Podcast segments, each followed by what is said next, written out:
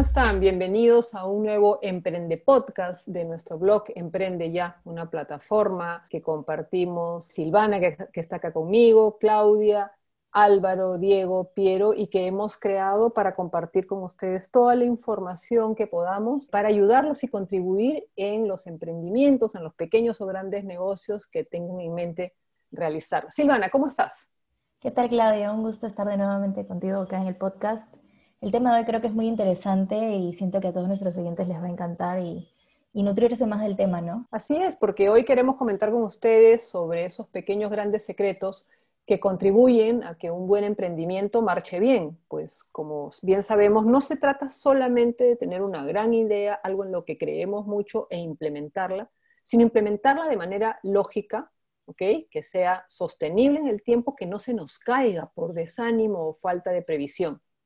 Y eso, esto que estoy comentándoles, tiene mucho que ver con la gente que nos acompaña o que nosotros decidimos que nos acompañe, que pueden llamarse socios, eh, compañeros de proyecto, en fin, que nos acompañen en ese camino como parte de nuestro equipo. Silvana, tú tienes justamente esos tips y esa información que va a ser muy útil para todos los, los que nos siguen aquí en Emprende Ya.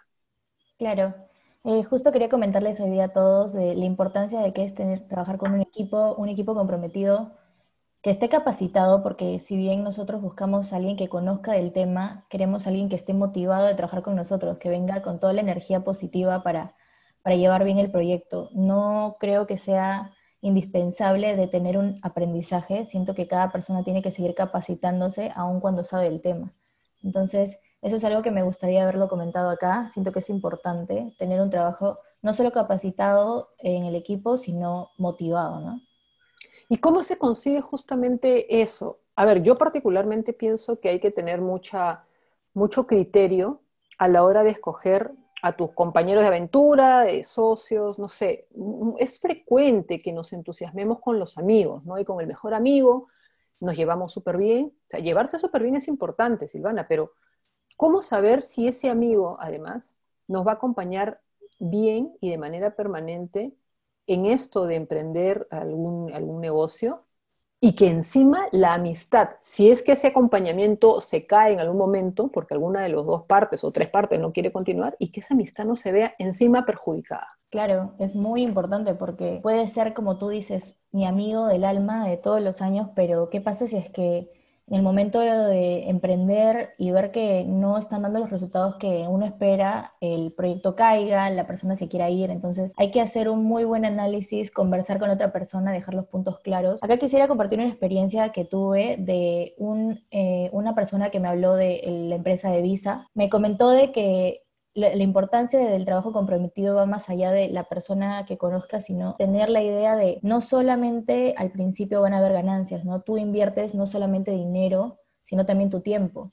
Tienes que ser consciente de las pérdidas que vas a tener eh, al principio, entonces ahí es donde viene la importancia de tener una persona que sepa de esto, que esté comprometida, que sepa, ok, vamos a perder al principio, pero yo tengo fe en que este proyecto va a continuar, va a crecer, va a ir bien. Entonces ahí es donde tú puedes ver quién puede tener esas ganas de emprender y salir adelante. Y no necesariamente esa persona va a ser tu gran amigo, puede ser una persona que conozcas por, bueno, pienso que por las calidades como persona. Entonces, eh, esa persona no necesariamente es el amigo, pero eh, tú has dicho una cosa muy importante, ¿no? Que, que esté comprometida desde el comienzo, que sepa además que al comienzo así 99.9% de posibilidades de que vayas a pérdida. Pero ojo, esa pérdida no es porque estás haciendo mal las cosas, sino que en la lógica de todo negocio hay un momento en que, y que puede ser bastante largo también, en que vas a ir a pérdida porque conforme sacas tu producto, estás haciendo que sea conocido, que la gente se involucre, que la gente quiera comprar, vas implementando tu cadena de distribución, grande o pequeña, pero hay todo un tiempo en donde el dinero lo vas a invertir, invertir, invertir y el retorno lo más probable es que no sea inmediato en positivo. Vas a tener un buen tiempo en que vas a estar en negativo, en que vas a ir a pérdida y es normal, no es que estés haciendo las cosas mal. Uy, se nos acabó el tiempo. Se nos eh, acabó el tiempo, no puedo creerlo. Sí, se pasa muy rápido. Solamente quisiéramos dejarles a todos con esta reflexión de, como dice Claudia, hay que saber y ser consciente de que no todo va a ser ganancias al principio, pero hay que arriesgarse lo más posible, eh, centrarnos en lo fundamental que es eh, sacar adelante el proyecto, ¿no? Rodearte de personas clave, perseguir la felicidad, porque ese es un emprendimiento y es como un hijo, ¿no? Entonces, tienes que perseguir el sueño de conseguirlo. Y toma en cuenta las ideas que tenemos aquí en Emprende Ya y en nuestros Emprende Podcast, porque estamos buscando siempre la mejor información para compartirla contigo y contribuir a que las ideas y los emprendimientos sean exitosos. Gracias por acompañarnos hoy, Silvana. Muchas gracias a todos por acompañarnos, a ti Claudia por acompañarme en este podcast. Recuerden visitar el blog de Emprende Ya y nuestras redes de Twitter y de Instagram. Genial, gracias. Hasta la siguiente ocasión.